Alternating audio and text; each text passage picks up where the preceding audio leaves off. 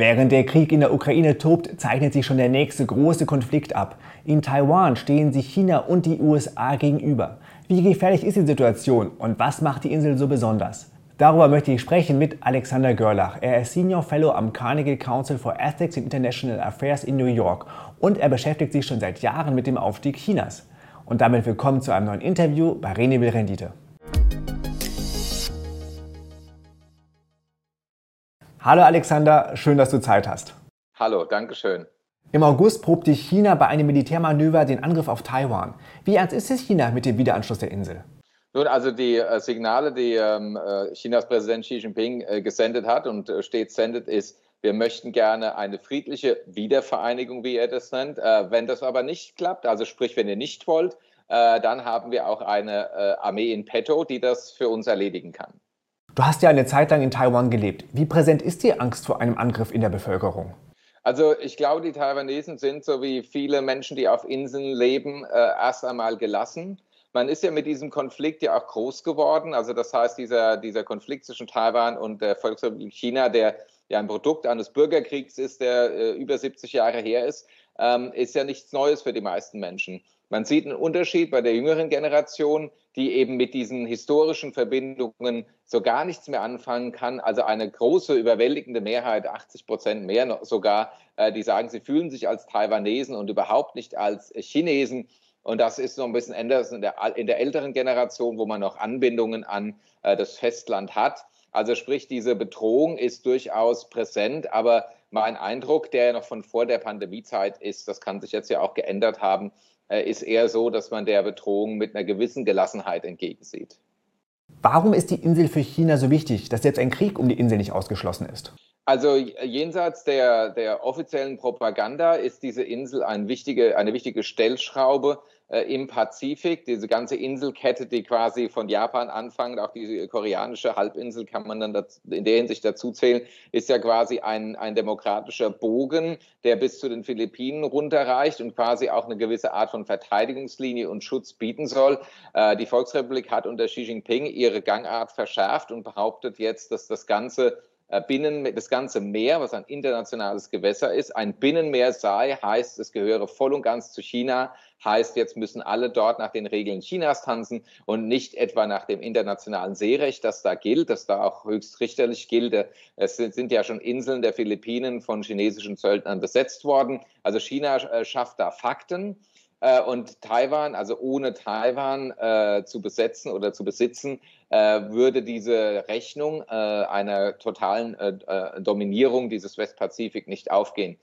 Gleichzeitig hat Taiwan aber auch noch nach innen, nach China hinein, eine besondere Bedeutung. Äh, zum einen ist es eine äh, Demokratie im weltweiten Demokratieindex auf, auf Nummer 8, in Asien die Nummer 1. Das heißt, die kommunistischen Machthaber haben natürlich Angst, dass dieses erfolgreiche demokratische, freiheitliche Modell auf die ähm, desillusionierten Menschen, die von der kommunistischen Partei und ihrer Gängelung genug haben, überschwappt und das unter Umständen auch ein Ende der Vorherrschaft der kommunistischen Partei bedeuten könnte. Und zu guter Letzt oder zu schlechter Letzt als Produkt eines äh, Bürgerkrieges äh, gibt es eben diese äh, Konstellation zwischen Taiwan und der Volksrepublik China. Äh, China sagt, äh, Taiwan sei ähm, ein, äh, sorry, die Volksrepublik sagt, Xi Jinping sagt, Taiwan sei ein Teil der Volksrepublik. Aber Taiwan war niemals ein Teil dieser Volksrepublik, sondern ist der letzte verbliebene Teil der Republik China, die in diesem Bürgerkrieg die unterlegene Partei war. Aber die kommunistischen Machthaber haben niemals über Taiwan geherrscht.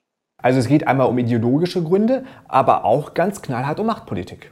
Ja, also Xi Jinping hat, wie auch der russische Machthaber äh, Putin, durch Ideen, die ihn quasi in messianische Höhen entrücken. Also Xi ist genauso wie Putin der Erlöser äh, äh, der jeweiligen Völker, die sie äh, regieren, vom Schicksal oder vom Himmel dazu bestallt, ihre Länder zu alten Größe zurückzuführen. Und für Xi Jinping ist das also auch mehr als nur eine Theorie, also eine rhetorische Wolte. Also ich glaube, der Mann glaubt das auch, genauso wie Putin glaubt, dass es ein heiliges Russland gibt, das er quasi wieder zu vereinigen hat. Das heißt also, ja, es ist also ideologisch überhöht, aber gleichzeitig auch nicht nur so vorgeschoben.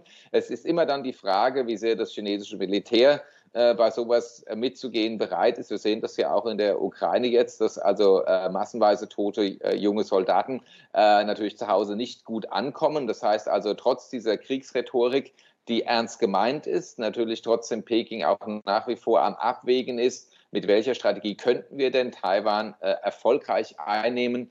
Denn an so einer äh, Hängepartie, wie es jetzt ja, sagen wir mal, aus chinesischer und russischer Sicht äh, in der Ukraine äh, nach was aussieht, ähm, das möchte man natürlich mit Taiwan nicht erleben.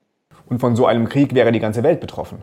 Genau, und da, man, also da darf man sich auch nichts vormachen. Also ohne die taiwanesische Halbleiterindustrie geht auf der ganzen Welt nichts. Auch ohne die freie Durchfahrt äh, durch die Straße von Taiwan, beziehungsweise alles, was da so in Westpazifik an internationalen Handelsstraßen äh, ausgewiesen ist, äh, das äh, betrifft die deutschen Interessen, die französischen, also die Interessen äh, der Welt. deswegen fahren ja auch nicht nur amerikanische und kanadische Kriegsschiffe durch die Straße von Taiwan, sondern auch deutsche. Ja, die Fregatte Bayern vor drei oder vier Jahren hat das auch gemacht und durfte dann zur Strafe nicht in China anlegen. Das führt auch zu einem weiteren Punkt, dass letztendlich die Unterwerfung der Insel äh, auch ohne Bomben, äh, ohne das Bombenfallen äh, gelingen könnte, wenn man sie eben erfolgreich blockiert und von der Außenwelt abschottet. Der, das ähm, sogenannte Seemanöver Anfang äh, August, das du ja schon beschrieben hast, als Reaktion auf Frau Pelosis Besuch, ähm, kann schon auch als Generalprobe für eine solche Seeblockade verstanden werden. Und wenn in Taiwan keine Schiffe äh, mehr raus und keine Schiffe mehr reinfahren, äh, vielleicht sogar die Internetkabel gekappt sind, dann äh, ist es um die Insel schwer bestellt. Dann ist es quasi ein Belagerungszustand, den China natürlich für eine gewisse Zeit aufrechterhalten könnte und somit auch den Druck auf die Inselnation stark erhöhen. Es sei denn, ein Land greift ein, um die Seeblockade zu durchbrechen. Nun, Taiwan hat natürlich auch eigene militärische äh, Kompetenzen. Es hat, ähm, äh, klar, äh, hat auch jetzt U-Boote bestellt, wie viele, wie viele andere Länder, Indien zum Beispiel in der Region auch, als Reaktion auf die äh, chinesische Bedrohung.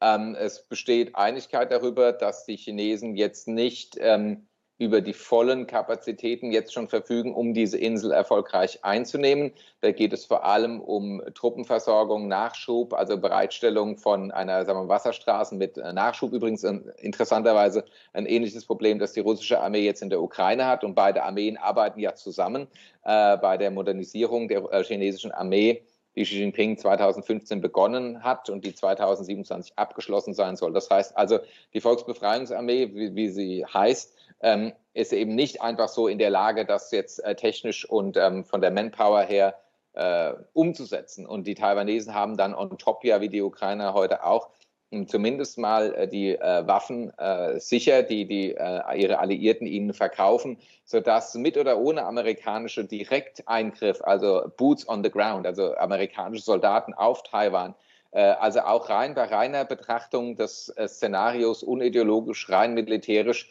eben nicht gesichert ist, dass die äh, chinesische Armee Taiwan einfach so einnehmen kann. Wie stark ist denn die taiwanesische Armee? Rein zahlenmäßig ist sie ja der chinesischen weit unterlegen. Taiwan hat ja nur 23 Millionen Einwohner oder so. Ja, genau, sind 23 Millionen Einwohner, ich glaube 220.000 Soldaten und nochmal 2 Millionen Reservisten. Irgendso. Also es ist vollkommen klar, dass dieses, äh, dieses Zahlenverhältnis ähm, alleine also wenn man das alleine heranzöge, ähm, natürlich keine mh, hm, Aussagekraft hat. Ne? Und jetzt sieht man in der Ukraine, ist die Ukraine natürlich auch viel größer, äh, aber letztendlich finden dann ja Schlachten immer auch an bestimmten Stellen und in bestimmten Situationen und Konstellationen äh, statt. Ähm, Taiwan ist auf der Westseite, ähm, das ist die flachere Seite der Insel, da sind die ganzen Städte, aber dann geht es in die Mitte und zur Ostküste, das ist alles bewaldet, äh, hügelig, äh, Berge ähm, auch mit kleinen Siedlungen und Städtchen und Dörfern. Das heißt also, wenn China wirklich die Idee hat, dieses Taiwan vollkommen zu besetzen und zu beherrschen, das ist also äh, äh, good luck oder hoffentlich bad luck.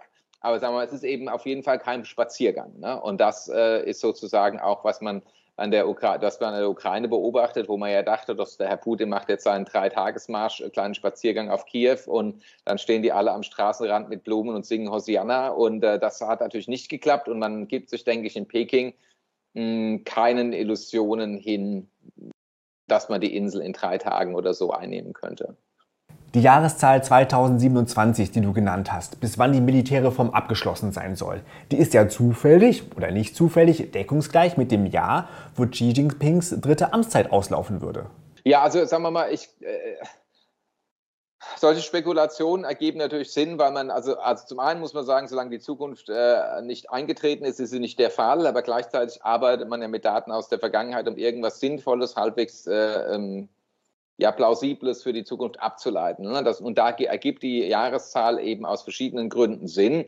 Äh, die vordergründigste eben halt auch, weil diese Militärreform äh, dann abgeschlossen sein soll. Es ist übrigens, denke ich, auch so, dass wenn Xi Jinping eine dritte Amtszeit sich jetzt sichert, äh, dass also dann also eine vierte also, also es bedeutet quasi, hat eröffnet sich dann in diesem Oktober ähm, das Tor zur lebenslangen Herrschaft, sodass ich gar nicht so sicher bin, ob, ob ob das jetzt so ein, ein zentrales Element äh, seiner Erwägung ist. Die Zahl 2027 wird ja eher äh, von westlichen Beobachtern äh, ins Spiel gebracht. Xi hat diese Woche, Anfang dieser Woche vor Militärs, äh, zumindest hat das eine CNN-Sicherheitsjournalistin äh, getweetet Anfang der Woche oder am Wochenende, äh, auch diese Zahl angeblich ins Spiel gebracht. Ähm, das werden wir dann schon sehen. Ich glaube also, wenn eine, wenn eine Invasions-, ein Tag und eine Jahreszahl sozusagen genannt wird, ähm, ist das, erhöht das jetzt nicht äh, die Erfolgsaussichten Pekings. Ja.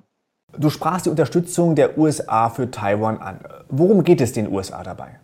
Also äh, man hat also auch ein Stück weit äh, schon seit 40 Jahren ein schlechtes Gewissen. Man hat die Öffnung Chinas, also der Volksrepublik, an, am Ende dann begrüßt. Präsident Nixon reiste nach China. Man hat dann in den Vereinten Nationen die Loyalität von der eigentlichen Republik China, die ja bis zur äh, Machtübernahme durch die Kommunisten das legitime China war, ge gewechselt, geschiftet zur, zur neuen Realität der Volksrepublik China. Gleichzeitig aber, ob schon das die neue realpolitische äh, Gegebenheit war, äh, Taiwan, die Republik China, äh, eben nicht völlig aufgegeben und schon von vornherein gesagt, ähm, wenn ihr sowas wie eine Wiedervereinigung oder wie auch immer man das jetzt nennen will, äh, machen wollt, dann geht es äh, natürlich mit friedlichen Mitteln, aber die kleine taiwanesische Bevölkerung darf nicht mit Gewalt äh, äh gezwungen werden. Deswegen haben die USA schon seit über 40 Jahren, seit es eben diesen ersten, das erste Gesetzespaket oder das erste Bündnispaket, äh, den Taiwan Relations Act gibt, äh, immer schon Taiwan Waffen verkauft zur Selbstverteidigung. Ähm, damals war aber China noch bitterarm und die Realität auch so, dass Taiwan jetzt also nicht sofort mit einem Angriff hätte rechnen müssen. Das sieht natürlich jetzt äh, fast forward über 40 Jahre äh, später ein bisschen anders aus. Und wenn Präsident Biden sagt, ähm, seine Zusage der Verteidigung Taiwans stehe in Einklang mit äh, der Außenpolitik der USA, dann ist es insofern absolut korrekt, weil die ähm, China-Politik der USA eine andere ist, wie Peking sie auch immer in der Öffentlichkeit darstellt. Also äh, die USA erkennen an, heißt es, acknowledge, dass China, die Volksrepublik, denkt, dass Taiwan ist ein Teil seines Territoriums, aber sie unterstützen das nicht, sie bestätigen das auch nicht, sie verstehen, die US-Policy sagt, wir verstehen, dass das ein Thema für euch ist. Ne? Ähm, jetzt gibt es noch ein anderes Element dieser äh, US-Außenpolitik, die sogenannte Strategic Ambiguity, also dass man ähm, sich nicht ganz festlegt, ob oder ob man nicht man sich jetzt gegenüber äh, China festlegen soll, dass man Taiwan auch äh, verteidigt. Äh, da kann man durchaus ein Stück eine Bewegung feststellen. Äh, ich glaube, das ist auch bedingt durch den Ukraine-Krieg. Ne? Äh, Präsident Zelensky sagte ja auch, und viele sagten das ja immer wieder im Laufe der letzten Wochen, dass es jetzt in so einem Zustand keine Neutralität geben kann, dass man eben sich entscheiden muss, ist man mit dem Aggressor oder gegen äh, den Aggressor. Und ich glaube, dass das auch Präsident Biden so ein Stück weit antreibt, diese strategische Ambiguität mh, an, hin, äh, hinter sich zu lassen und sagen, nee, wenn China angreift, also wenn da wirklich so eine Invasion kommt, dann können wir nicht einfach so nebenan stehen. Und das ist durchaus äh, ein Wechsel in der US-Außenpolitik. Ja, aber was sind die Gründe für die Unterstützung? Das können ja nicht nur sentimentale Gründe sein, weil man vor langer Zeit einen Fehler gemacht hat. Nein, nein, nein, absolut. Da hast du vollkommen recht. Also sagen wir mal, es gibt natürlich, also es gibt einen bleibenden Grund ne, dieser, dieser Zusammenarbeit oder dieser Partnerschaft und der liegt in der strategischen äh, Lage äh, der Insel begründet, wie ich eingangs schon sagte, also eine wichtige Stelle im, im Pazifik, die man, wenn man die aufgebe, man quasi äh, China in unmittelbarer Nähe zu den Verbündeten Südkorea und Japan hätte. Beide Länder haben natürlich schon alle Alarmglocken, äh, die vorhanden sind, geläutet. Das heißt, es gibt also durchaus handfeste strategische, militärische, geopolitische, sicherheitspolitische Interessen. Denn wenn Taiwan in der Tat in die Hände Chinas fiele, wäre das eben in der Tat auch ein Binnengewässer und kein internationales Gewässer mehr. Äh, Taiwan hat, auch darüber sprachen wir schon kurz, eine für die, also für die Welt notwendige und wichtige Halbleitertechnologie. Äh, also auch das in den Händen äh, Chinas wäre ein großes Problem äh, für die Weltgemeinschaft. Und eins darf man wirklich dann auch nicht gering schätzen, es ist also kein Gedöns oder Feuilleton. Taiwan ist in der Tat eine gut funktionierende, freiheitliche, offene, liberale, wie auch immer du es nennen willst, Demokratie mit einer Leuchtfunktion, einer Vorbild- und einer Modernisierungsfunktion, nicht nur in Asien, sondern eben auch, Stichwort Bürgerbeteiligung, für die alten Demokratien in Westeuropa. Das heißt also, wenn Nancy Pelosi sagt, ich bin auch gekommen, um hier die Demokratie zu unterstützen, dann äh, klar hat es vielleicht so ein Element einer Sonntagsrede, aber wenn aufgrund dieser Tatsache ein Krieg um die Ecke droht, dann muss man schon auch annehmen, dass das Bekenntnis zu Demokratie und Freiheit äh, ernst gemeint ist. Und ich würde auch sagen, dass das im Hinblick auf die Bundesrepublik oder unsere europäischen Partner genauso gilt. Taiwan ist ein befreundeter Staat, ist ein freiheitlicher Rechtsstaat ähm, mit China muss man trotzdem jetzt nicht spinnefeind sein, aber letztendlich, wenn man die Wahl hat zwischen Demokratie und Freiheit und Diktatur und Überwachung, muss auch der Reflex in der Europäischen Union Richtung Taiwan gehen. Nochmal die Perspektive Chinas. China würde ja auch zweifelsohne leiden, wenn sie Taiwan angreifen würden. Das müssen die Strategen in Peking ja auch im Hinterkopf haben. Also ich glaube schon, dass man das glauben darf, dass jetzt China nicht zwingend den Konflikt sucht. Also also schon bereit ist äh, zum, zum Krieg, aber jetzt, wenn man noch andere Möglichkeiten sieht, äh, die wählen würde. Ich glaube, das liegt auch daran begründet, dass im Vergleich zu Russland äh, das Gas, Öl und Atombomben hat, eben China eine andere Rolle in der Welt spielt, spielen will und auch ökonomisch viel, viel wichtiger ist. Das heißt also, in China steht viel mehr auf dem Spiel. Ja, ähm, wobei man natürlich jetzt durch die eintrübende Wirtschaft, die Immobilienkrise, die Kreditkrise, die Bankenkrise natürlich auch sieht, äh, dass ähm, sich die Spielräume Xi Jinpings auch durch die verfehlte Null-Covid-Politik also derart einschränkt, dass natürlich äh, der Ausweg eines Krieges äh, natürlich viel äh, wahrscheinlicher erscheinen könnte. Und zu sagen, ich brauche jetzt geschlossene Reihen im Inneren, ich brauche quasi Kriegsrecht, ich brauche quasi absolute Kontrolle und da hilft einem natürlich, sieht man jetzt ja mit Russland und der Ukraine auch, natürlich auch die Eskalation eines solchen Konfliktes. Ne? Aber wie du schon richtig sagst, im Hinblick auch auf die Halbleiterindustrie, ne? China hat seltene Erden, äh, die dafür nötig sind, äh, äh, Chips zu produzieren. Taiwan hat das Know-how äh, wenn man jetzt äh, Taiwan flächenbombardiert, werden dann auch in Shanghai oder in Shenzhen, sorry, in Shenzhen keine äh, Mobiltelefone von Apple mehr zusammengeschraubt und in Shanghai läuft auch kein Tesla mehr vom Band. Also es ist vollkommen klar, dass diese reziproken Wirkungen äh, auf die Welt, äh, auf die Volkswirtschaft äh, Chinas natürlich auch eine große Rolle spielen. Ne? Wobei China eine Art To-Do-Liste abzuarbeiten scheint, unabhängiger zu werden, das System der zwei Kreisläufe. Man versucht schon, sich aus so einer Abhängigkeit zu lösen.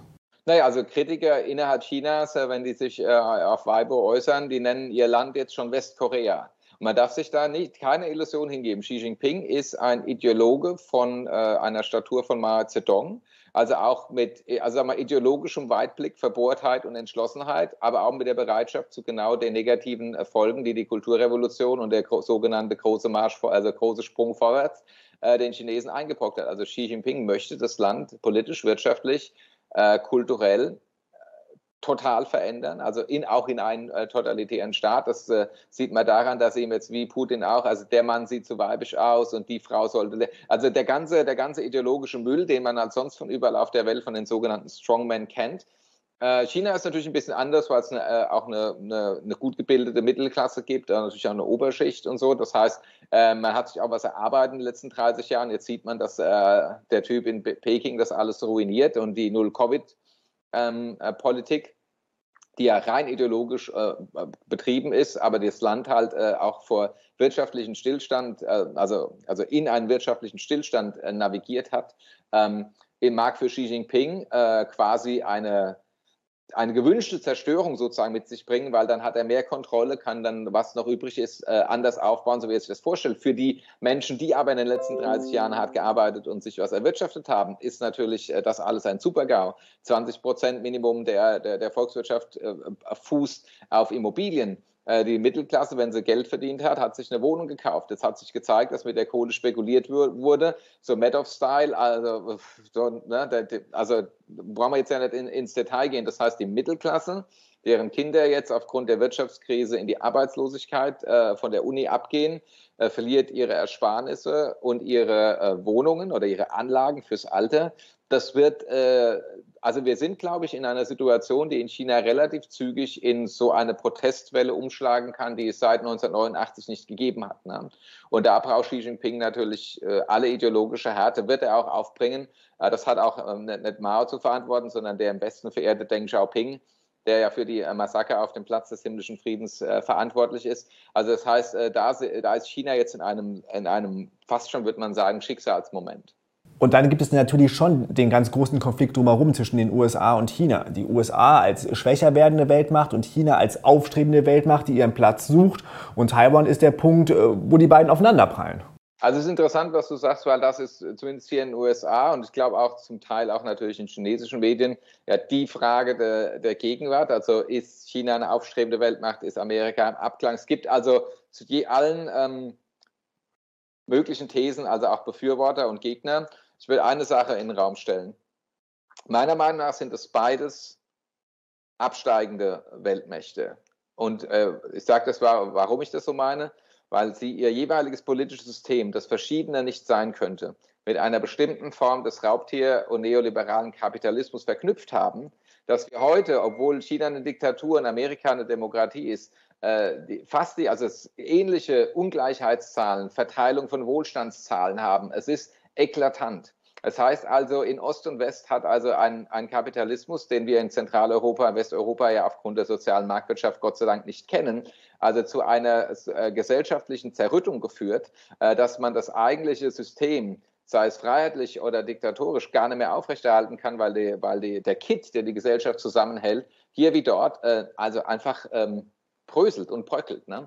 Und das ist eigentlich der, der Punkt, was sozusagen der Konflikt zwischen diesen beiden Ländern äh, so gefährlich machen könnte. Ne? Ein, ein, Amerika wieder unter Trump und ein ökonomisch äh, hingerichtetes China, das ist für die ganze Welt kein, ähm, kein gutes Szenario. Also ich meine eben nicht, dass China aufstreben und Amerika äh, absteigend ist. Und also vor allem jetzt natürlich durch die äh, Covid-Krise und die äh, äh, Null-Covid-Politik ähm, Chinas jetzt auch der Zeitpunkt, äh, zu dem, an dem äh, China die Volkswirtschaft, das GDP Amerikas überholen wird, natürlich in, in weitere Zukunft gerückt ist. Also jetzt auch, sagen wir mal, das Datenmaterial, das sozusagen auch eine wirtschaftliche Dominanz der Volksrepublik über die USA äh, so jetzt auch erstmal nicht gegeben ist. Ja. Also USA in der Krise, China in der Krise. Was ist dann das Ergebnis, wenn zwei kriselnde Staaten im Konflikt sind?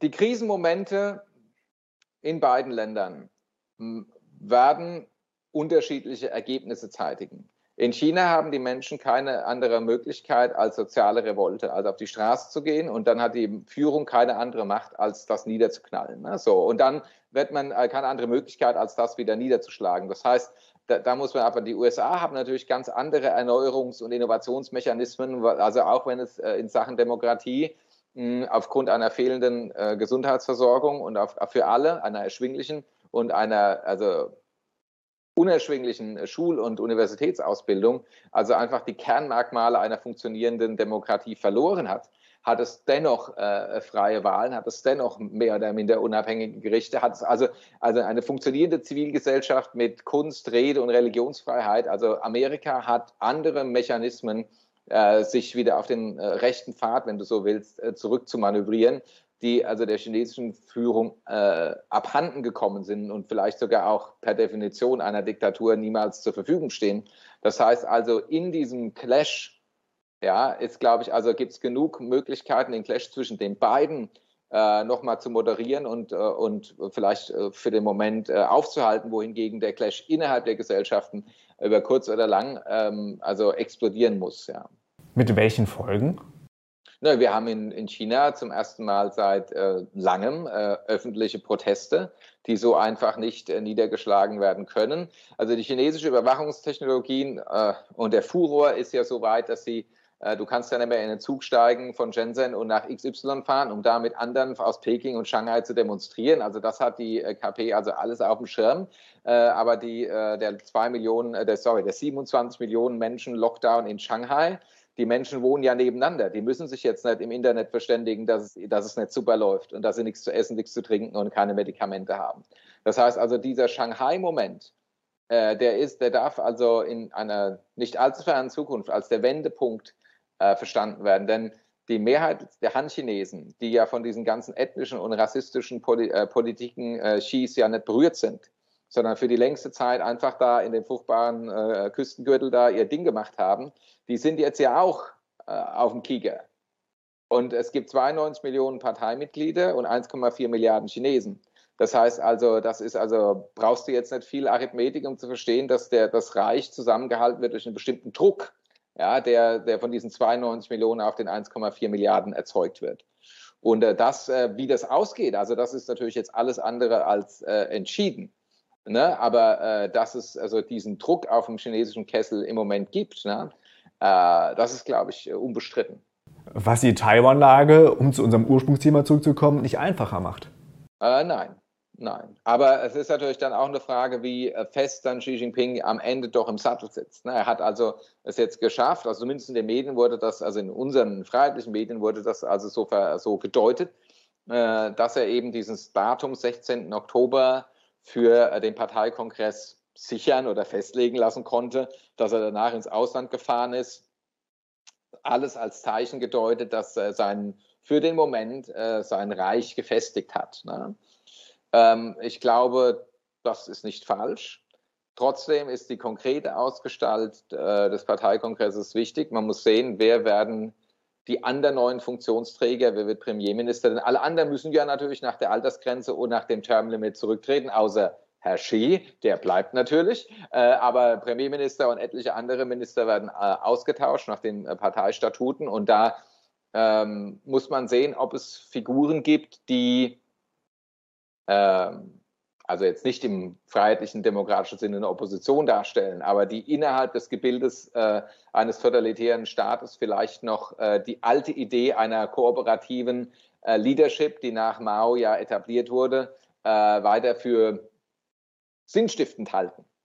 Ja, und das äh, wird man dann also sehen müssen äh, bei diesem Parteikongress, wer mit Xi das Politbüro, das Standing Committee bestückt und von daher die Ableitung treffen können, ob sich da vielleicht über kurz oder lang minimale Veränderungen des Kurses, äh, Ankündigungen, die im, auf Langzeitwirkung dann vielleicht doch auf was anderes setzen als ein Krieg gegen Taiwan. Alex, vielen Dank. Ich danke dir, lieber Clemens.